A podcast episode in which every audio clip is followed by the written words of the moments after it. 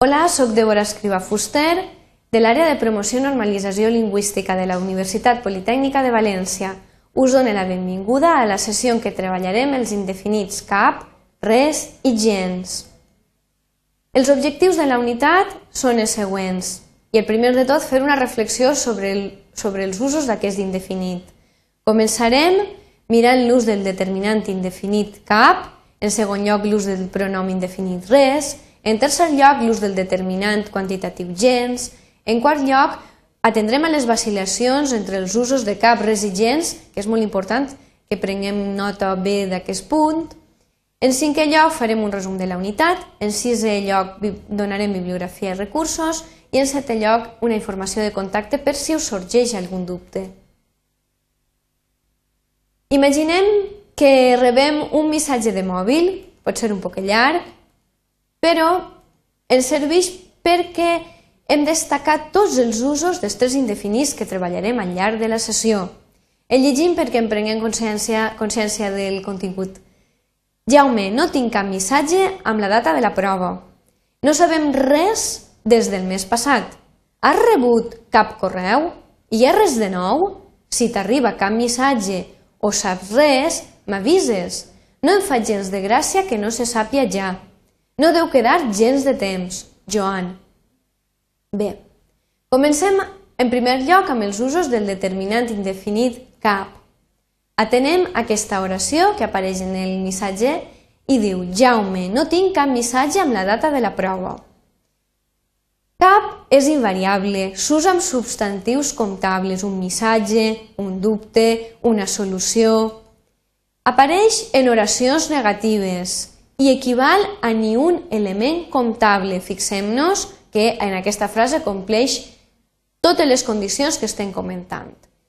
L'adverbi de negació ens indica que la modalitat oracional és negativa, missatge és comptable i equival a ni un. No he, no he rebut ni un missatge.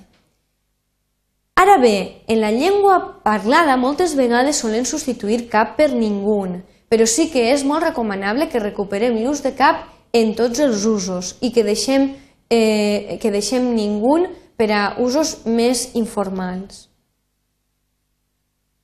Continuem amb el segon, amb el segon ús, amb, perdó, amb la segona funció que té, que té l'indefinit cap. I vull cridar-vos l'atenció en la modalitat oracional. Fixem-nos que és una oració interrogativa. Has rebut cap correu? O, podríem haver dit també, has rebut algun correu? Fixem-nos en aquesta altra oració i fixem-nos en la modalitat oracional. Si t'arriba cap missatge o saps res, m'avises. Fixem-nos que és una oració condicional. Val?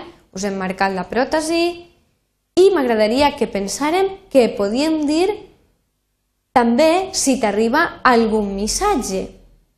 Aleshores, en oracions interrogatives i condicionals, cap equival a alguna inflexió això és molt important. Ara bé, en algunes bibliografies es considera que correspon a un ús de tipus literari, però sí que és veritat que cada vegada més està entrant també en, en l'estàndard oral. Continuem ara, en segon lloc, amb l'ús del pronom indefinit res. Atenem aquesta oració del missatge i diu no sabem res des del mes passat. Fixem-nos en la modalitat oracional, és negativa. Ho sabem perquè tenim l'adverbi de negació.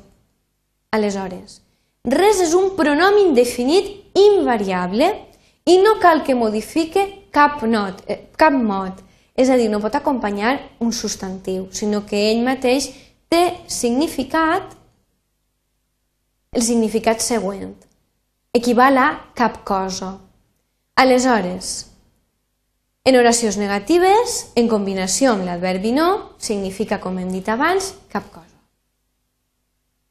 Continuem amb més usos del de pronom indefinit res. Fixem-nos en aquestes oracions. Hi ha res de nou? També haguérem pogut dir hi ha alguna cosa nova? Us crida l'atenció, novament, que la modalitat oracional és interrogativa. Continuem amb una altra frase. Si t'arriba cap missatge o saps res, m'avises. També haguérem pogut dir el següent. Si t'arriba alguna cosa, m'avises. Què vol dir això? Que res, en les oracions interrogatives i condicionals, equival a alguna cosa. Recordem que no podem usar el barbarisme algo. Sempre hem d'utilitzar alguna cosa o res, si, si és en el cas d'oracions interrogatives o condicionals. També us vull cridar eh, l'atenció d'un altre, altre detall. Res s'usa seguida la preposició de davant d'adjectius. Així ho podem observar en la primera oració del missatge. Continuem ara amb l'ús del determinant quantitatiu gens. Fixem-nos en aquestes oracions. No em fa gens de gràcia que no se sàpia ja. No deu quedar gens de temps. Fixem-nos, el quantitatiu s'utilitza davant dels substantius. Poden ser femenins o masculins. Estem utilitzant-lo en una oració de tipus negatiu. I després, i molt important, ni gràcia ni temps són substantius comptables. Aleshores, gens seguit de la preposició de és invariable. S'usen substantius no comptables com el, els substantius dels exemples. Gràcia, temps, paciència, interès, força, gana... El quantitatiu gens porta la preposició de davant de noms en masculí o en femení. Això també és un detall important que heu de recordar i gens s'usa en oracions negatives i significa en absolut o en cap quantitat. Aquest punt m'agradaria que l'atenguéreu molt bé perquè eh, estem parlant de les vacil·lacions entre els usos de cap, res i gens. Hem de recordar que davant d'elements no comptables, no comptables, cal usar el quantitatiu gens de en lloc dels mots cap o res. Fixem-nos en aquestes oracions. Imaginem que la persona que ha escrit el missatge de mòbil haguera escrit això. No em fa cap gràcia que no se sàpia ja, no deu quedar res de temps. Fixem-nos que gràcia i temps són substantius de tipus eh, no comptable o incomptable. Aleshores estem utilitzant cap, que hem dit que s'utilitza per a elements comptables, davant d'un incomptable. Està malament i res hem dit que no pot modificar ningú, no pot modificar cap substantiu, per tant estem utilitzant-lo malament. Què caldria dir? Doncs el que ha escrit la persona en el missatge, no em fa gens de gràcia i no deu quedar gens de temps. Passem al resum de la unitat, de la unitat i ens recorda, els indefinits caps, cap, res i el quantitatiu gens s'usen en frases negatives. Cap invariable significa ni un referit a elements comptables, res invariable significa cap cosa, gens seguida la preposició de és invariable i es refereix a coses incomptables i vol dir en absolut o en cap quantitat.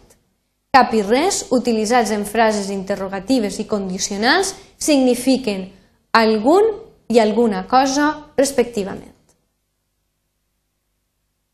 Us doneu una bibliografia de recursos de referència per a treballar a l'aula, al CAF i també un enllaç eh, de l'àrea de promoció i normalització lingüística per a treballar en línia i una informació de contacte per si us sorgeix algun dubte.